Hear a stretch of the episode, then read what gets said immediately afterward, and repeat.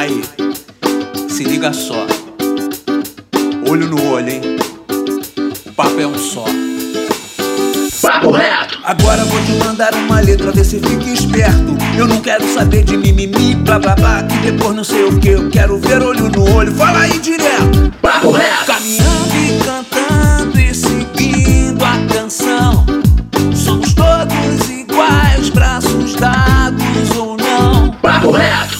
Fala, meu querido e minha querida, meu consagrado e minha consagrada, nosso jovem brasileiro. Hoje não tem dois papos, não tem papo torto, hoje o papo é reto.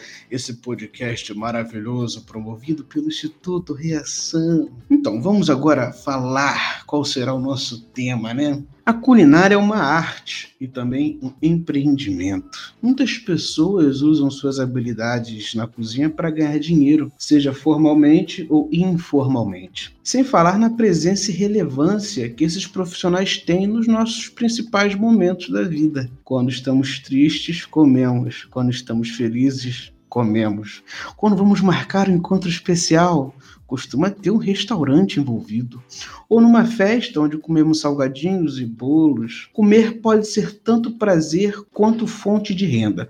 E é justamente sobre esse último tópico, a fonte de renda, também né, o assunto do nosso podcast. A gente vai saber aqui quais são os desafios dessa área, como empreender nessa área e muito mais. Quem vos fala é o Pedro Aurélio, educador do Instituto Reação. E vamos construir esse debate junto com os nossos mediadores, que são os educadores do Instituto, Gilson Jorge. Fala, Gilson! Bom dia, boa tarde, boa noite a todos os ouvintes e eu tô sempre com fome.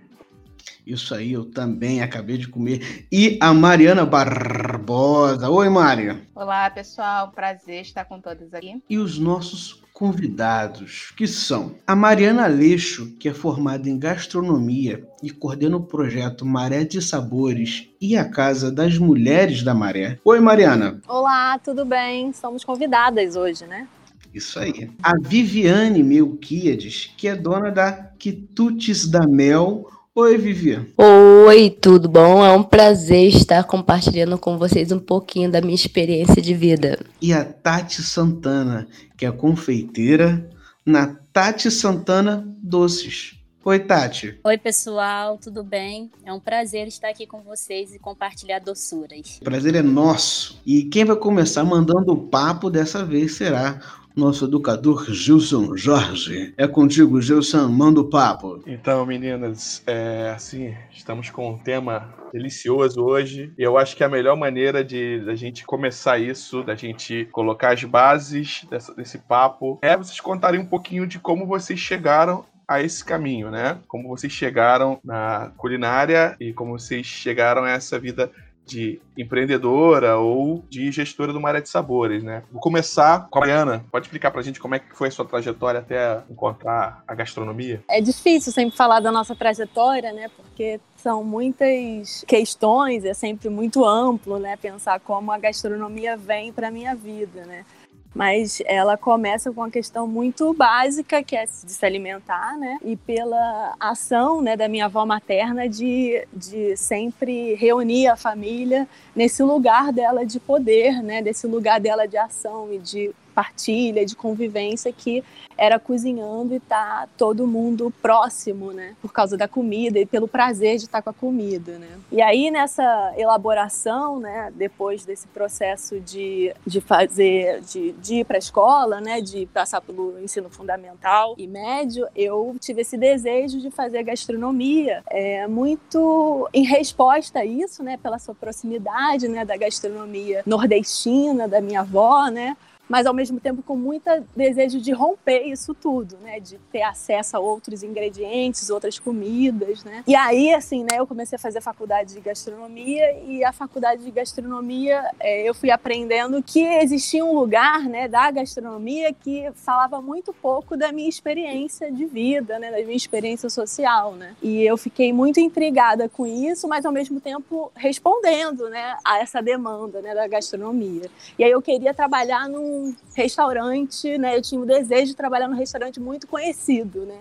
Muito reconhecido. E aí eu tive muita sorte, né? Assim, sorte mesmo por essa circulação, pelo meu jeito também muito disponível assim na, na, na, faculdade eu acabei trabalhando no Copacabana Palace que era exatamente esse lugar né que eu não tive acesso, né, muito pela minha realidade, mas ao mesmo tempo eu podia ter acesso a partir dessa perspectiva do trabalho. E ali essa experiência é muito é, importante para mim, porque ali eu comecei a perceber como a gastronomia é um espaço que não é democrática, né, assim, né, nesse sentido, né, a gastronomia, como ela estava sendo construída naquele momento, né, eu me formei já tem muito tempo também, porque principalmente porque assim uma refeição no, no restaurante Friane, que é onde eu trabalhava né, era o meu o que eu recebia, o meu salário, o salário dos meus companheiros de trabalho, né? Então aquilo me levava para minha realidade, assim, de como isso era injusto, né? É, como isso também me indignava muito. E aí eu fui buscando, muito pela minha inquietude de aprendizado, outras formas de estar na gastronomia, né? Então,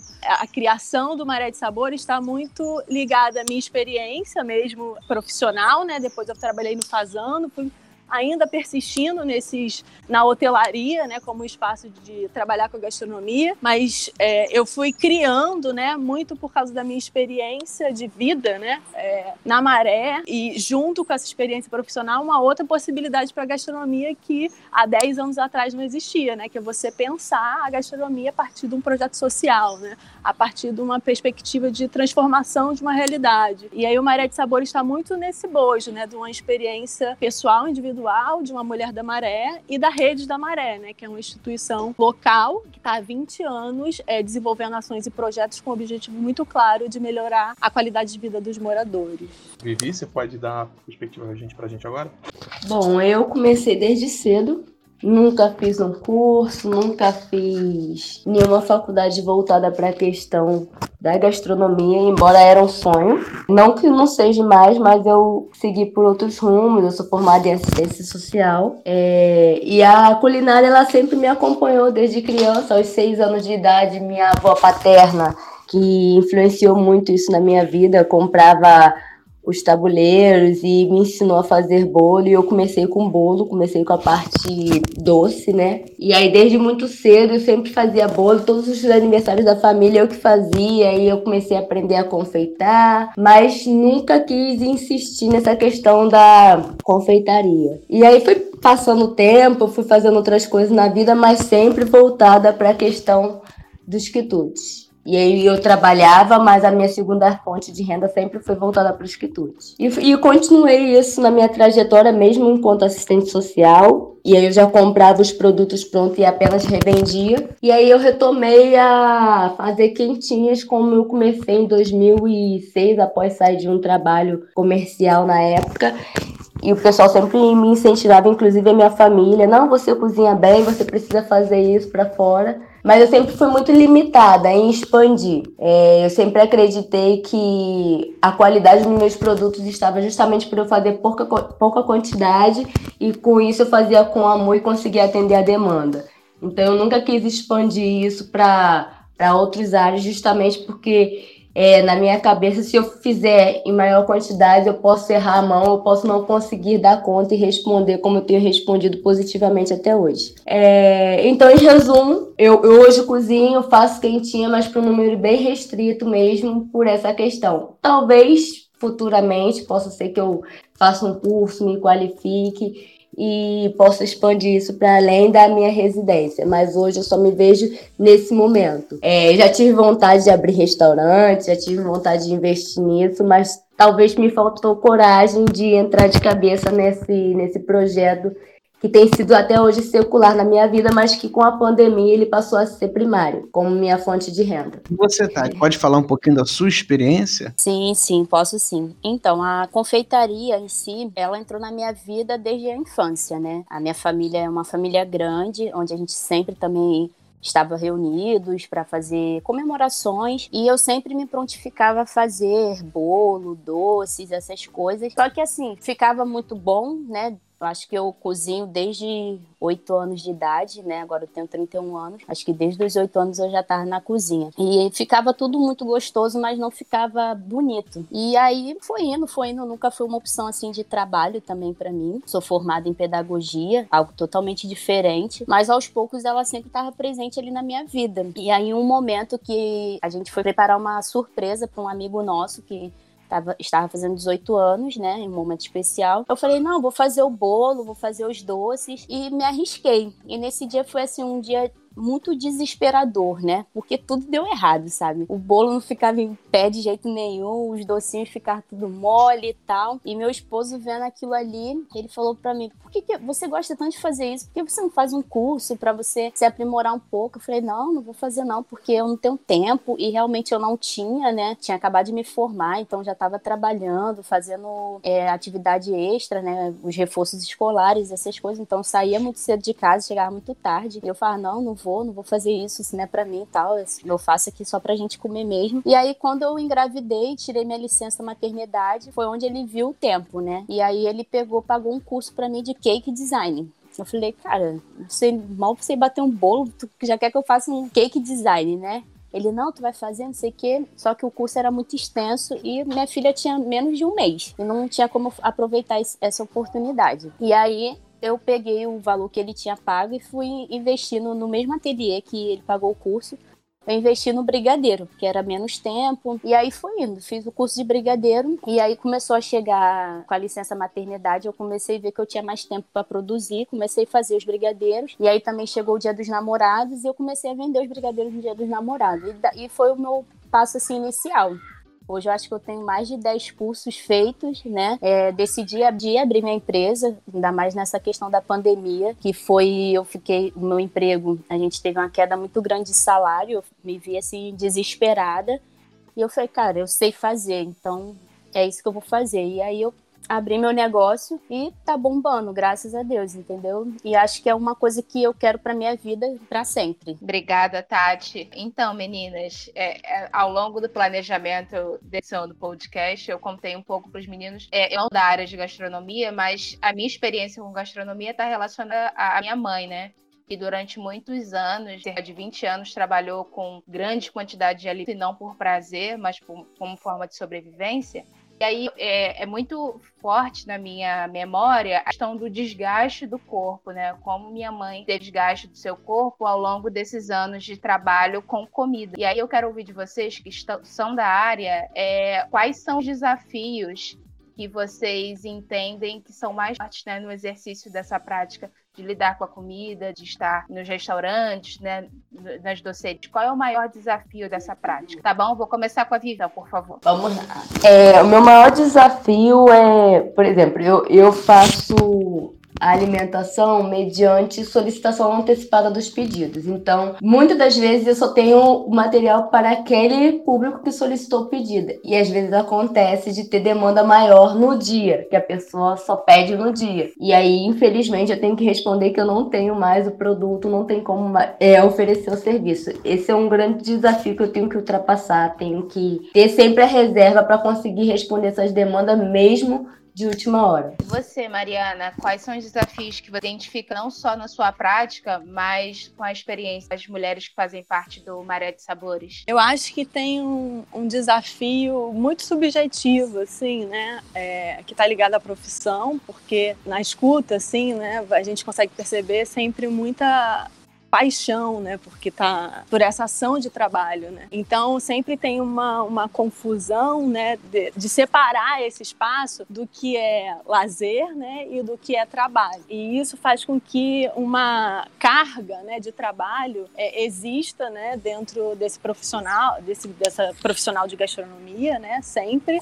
E, e essa carga fica fica pouco elaborada né, em quem está na, na área, porque se confunde com esse desejo de estar na cozinha, cozinhando, com esse prazer. Isso mexe com muitas coisas e desejos, com muitas realizações que a gente vai conquistando nessa ação do trabalho. Né? Tem esse desgaste físico, igual você trouxe, porque é isso, é um trabalho que você fica em pé durante muitas horas, né? existe uma carga de planejamento que está muito além do fazer a comida, né? Tem que comprar, tem que organizar, tem que armazenar, tem que fazer, tem que embalar, tem que fazer a entrega. É um processo sempre muito longo e muito individual e muitas vezes muito sozinho para as empreendedoras, né? Então, assim, o desafio, eu acho que maior para o profissional de cozinha é tentar fazer com que quais são esses limites que eu vou me dispor para estar tá, né, nessa minha paixão, nesse meu desejo de estar tá na cozinha e também continuar nesse processo de qualificação porque é isso, é um mercado muito dinâmico que vai se reinventando o tempo inteiro e para você estar tá nesse mercado, você vai ter que acompanhar também essas mudanças e incluir isso no seu negócio, né? E isso, assim, né, é um grande desafio. Aí pensando na questão da mulher, né, que é também muito específica, né, existe essa gestão da vida, né, da vida da família, que já é muito é, pesada, né, é, para a mulher. E aí estar nesse lugar, né, de empreender ou estar trabalhando no restaurante, né, fica, essa carga fica ainda mais pesada, né, para as mulheres, né, porque tem uma questão do tempo, né, de trabalhar em, com gastronomia. Não é um trabalho que você vai estar lá disponível durante oito horas, que você vai ter um horário de almoço. É tudo muito na dinâmica é, emergencial de produzir comida, né? Então, o restaurante ao meio-dia tem que estar aberto para servir o almoço, por exemplo. Então, ninguém almoça ao meio-dia ou uma hora, vai almoçar três, quatro horas da tarde. Isso, por exemplo, é uma questão mesmo de saúde, né? Como é que você começa a organizar a sua vida, dar esses limites para que isso seja possível, né? E aí, pensando nessa questão mais pessoal, né, da mulher, é como também dentro dessa profissão que te demanda muito tempo, você continua nesse lugar de mãe, né? Que, que é fundamental para a mulher, desse cuidado com as crianças, cuidado com os filhos, né? Desse acompanhamento com a família, né? E aí você tem que ter um companheirismo, né? né desse lugar de dar conta dos filhos, né? Com o pai, para que isso possa ser realizado. Então, a mulher vai sempre tentando fazer com que tenha uma experiência profissional que ela possa dar conta dessas duas, desses dois lugares que são importantes e fundamentais para as questões subjetivas delas. Obrigada, Mari. E você, Tati, como é que sente aí os desafios dessa tua prática que você começou agora e tem a ver também muito com empreender, né? É, o meu maior desafio no momento, assim, é estar conseguindo conciliar a dupla jornada. Mesmo com todas as dificuldades que a escola vem passando, eu tô dando aulas remotas em casa, então, assim, isso pare, parece, não parece, mas demanda muito também, porque você tem que planejar muito mais. E conciliar o tempo para a produção dos doces está sendo o meu maior desafio. Então, isso também questão de organização minha também, né? E aí, como a Mari falou, entra a questão de você dar conta da casa, dar conta do filho, do esposo da, e das outras questões sociais, tudo isso. Então é um, é um leque de desafios, na verdade. Outro desafio que acaba batendo também é a questão da concorrência, né? Os doces, ele é algo muito prazeroso. Então, você vira a esquina, você vê alguém vendendo algum doce, entendeu? Então você tem que estar tá se inovando muito para você estar tá batendo ali de frente com a concorrência, entendeu? Então, agora eu queria, assim, que Mariana explicasse para o nosso jovem como é que é essa rotina de quem trabalha com gastronomia num restaurante, né? Como é que é, como é que é a prática como é que funciona o processo de formação, né? É, é, gastronômica primeiro, porque eu acho que vai além de só saber fazer, preparar as comidas, preparar os pratos. E como é que funciona a cozinha de um restaurante? Fica para o nosso jovem que está sonhando com essa carreira. Acho que um primeiro lugar assim de pensar assim, eu tenho desejo de trabalhar com cozinha e gastronomia, né? As meninas estão aqui falando disso, né? É, a gente não precisa passar por um processo de formação, enfim, universitária ou cursos livres para estar nesse espaço de cozinha, né? Porque geralmente nesse espaço de restaurante e nesse espaço de hotelaria, né, que eu vou dividir isso melhor quando eu explicar essa estrutura de cozinha, eles acabam sempre investindo em pessoas que ainda estão nesse aprendizado, né? A gastronomia tem uma questão de você aprender, ser muito cuidadoso em observar como é que prepara, repetir, repetir até você chegar numa técnica é, adequada para esse lugar, né, de venda de restaurante, né? Que se espera isso, né? Uma técnica mais elaborada em gastronomia. Mas, né, esse sentido de aprender a cozinhar também está ligado a uma questão biológica de comer, né? Então, se a gente deseja comer, se alimentar, a gente precisa aprender a cozinhar também, né? E isso é, é uma ação, na verdade, que a gente vai, enfim, entrar em várias questões de gênero em relação a isso, né? Que a mulher acaba sempre é, nesse lugar de aprender a cozinhar como uma questão é, ancestral mesmo, né, da mãe ensinando para a filha e assim por diante. Mas esse processo mesmo da gastronomia está em vários lugares, né? E está mais muito bombando na televisão, fez com que outros desejos, né, estivessem elencados para as pessoas terem né, esse desejo de aprender a cozinhar. Né? Então, tem uma questão que é positiva nesse acesso a esse lugar da gastronomia. Né? Agora, existe um desejo que ainda precisa evoluir muito e os homens precisam estar mais na cozinha, principalmente nesse lugar de gerencial, de planejar todo esse processo, não só um cozinheiro final de semana ou uma vez, uma vez, né, mas dentro dessa rotina da família. Então, essas experiências, por exemplo, faz com que você possa, desse seu desejo de querer cozinhar, poder estar no espaço profissional profissional, porque é uma formação que leva tempo. E, geralmente, esse espaço é, profissional investe, na verdade, nesses jovens, para eles poderem aprenderem as técnicas de preparações do restaurante e depois eles irem evoluindo no, nesses cargos da cozinha. E aí eu falei isso tudo porque no restaurante, a gente vai ter restaurante, né, que é um restaurante menor, comercial, e onde as coisas vão estar um pouco sempre é, híbridas, né? Vão estar misturadas, não vai ter uma separação dos cargos de cozinha como a hotelaria geralmente tem. Então, na cozinha de um hotel, que esse lugar acaba tendo uma estrutura maior, é um espaço de cozinha maior, antigo, né? A gente vai ter primeiro o magarefe e o garmanger. O magarefe, que é como se fosse o açougueiro, né? É o açougueiro. Ele recebe, por exemplo, as proteínas, a carne, o frango, e ele pode porcionar essas preparações que vão para a praça quente. Essa é uma etapa. Você pode entrar no restaurante via o magarefe ou via o garmanger, por exemplo. Você também pode entrar na cozinha quente, na cozinha fria, não tem problema. Assim, existe essa possibilidade,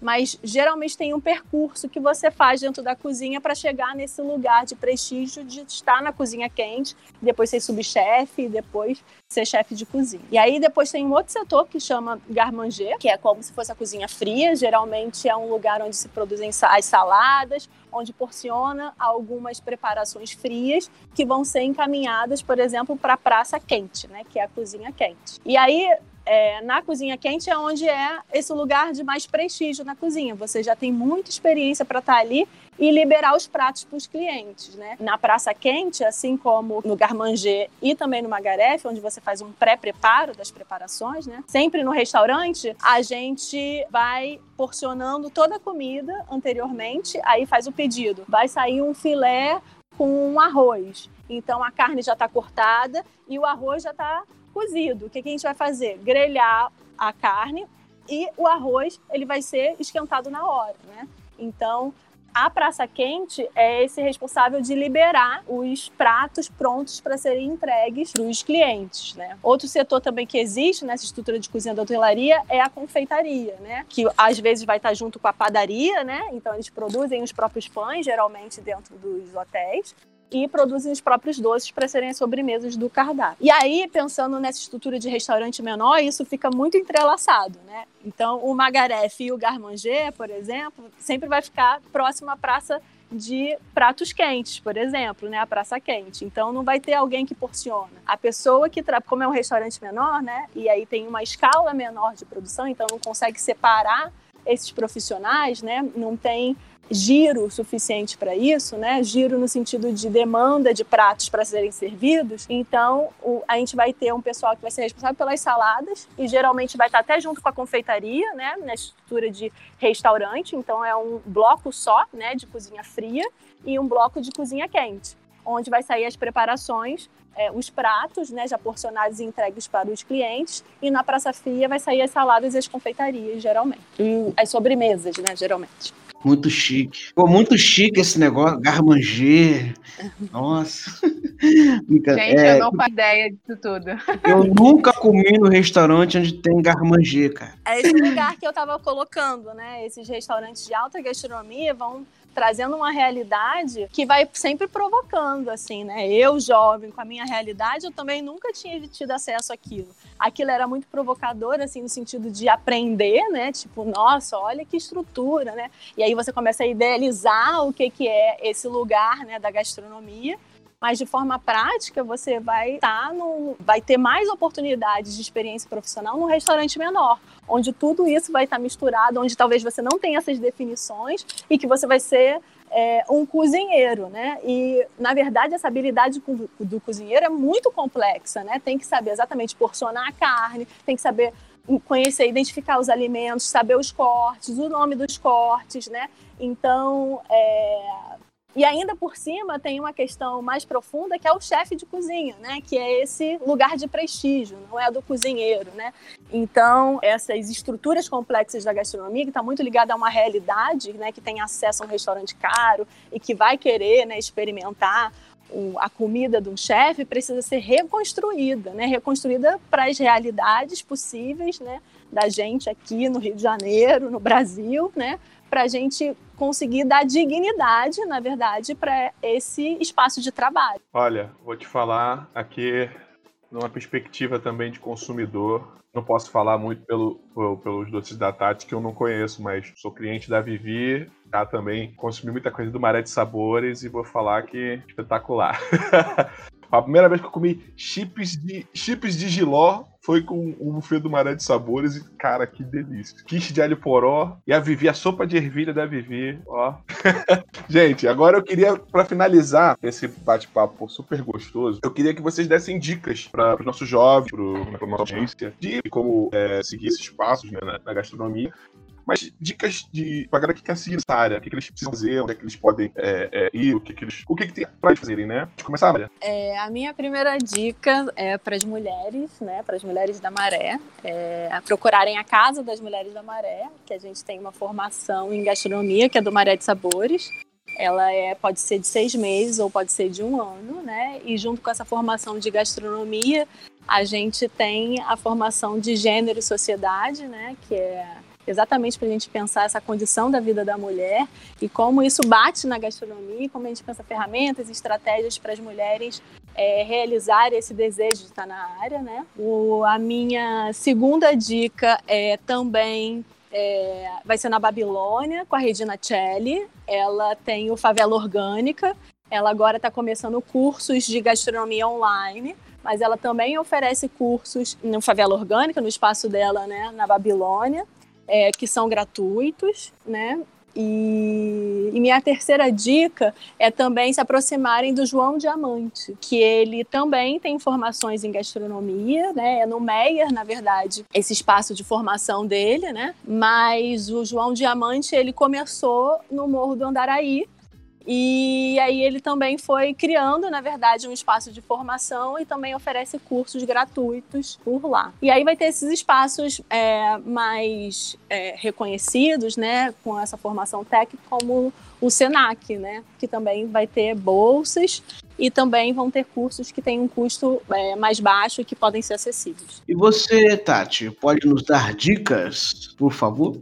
Então, assim, eu acho que a primeira dica que eu dou é a questão de você buscar as técnicas, né? Eu acho que isso faz toda a diferença. Isso te dá segurança num produto que você vai produzir, né? Se um cliente chegar para você e falar, ah, eu quero um bolo de três andares, e você ter técnica para fazer esse bolo, né, você ter segurança, você vai pegar é, essa encomenda. Então, a primeira dica que eu dou é essa: você se aperfeiçoar, porque a receita tem na internet, qualquer canal, você encontra uma, uma receita, mas dificilmente você encontra as técnicas, né? Para você ter aquele produto perfeito, principalmente na estética. E segundo que eu, segunda dica que eu dou, quando você buscar essas técnicas, técnicas você iniciar com o que você tem. Eu fiquei muito travada por um tempo depois que eu fiz os brigadeiros, porque eu falava assim: ah, eu não, não vou fazer, eu não tenho a espátula tal, eu não tenho a panela tal, e falei, cara, teve uma hora que eu cheguei e falei, não, tem que começar com o que eu tenho. E eu separei os materiais dentro da minha casa para poder começar. E aí eu indico,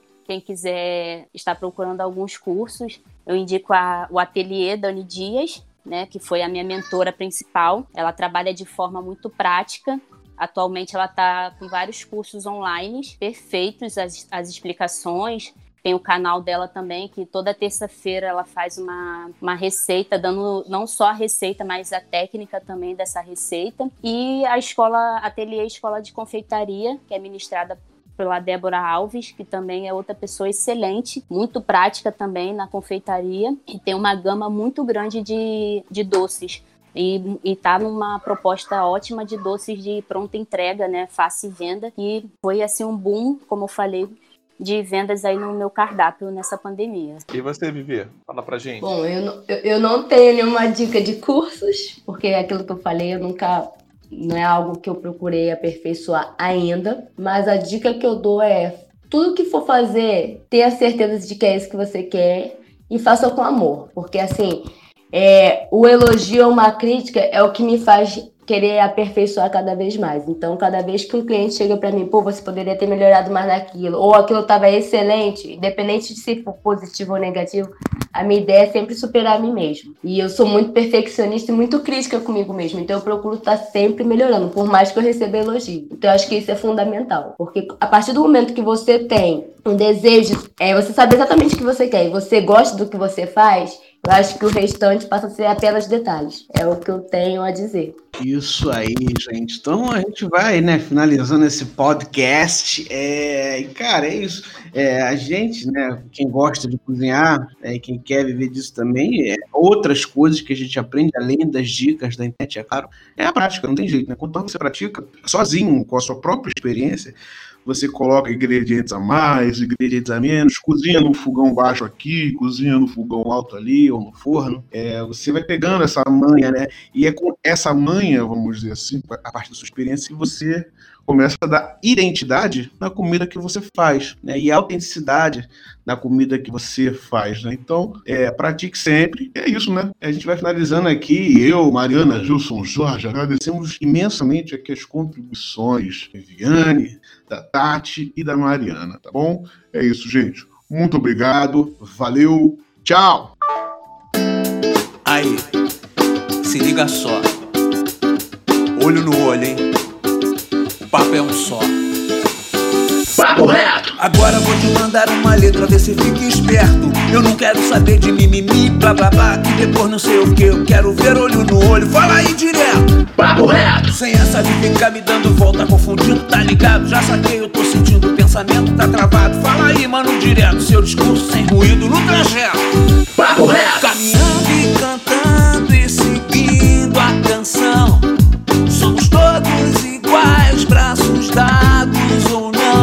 Apple.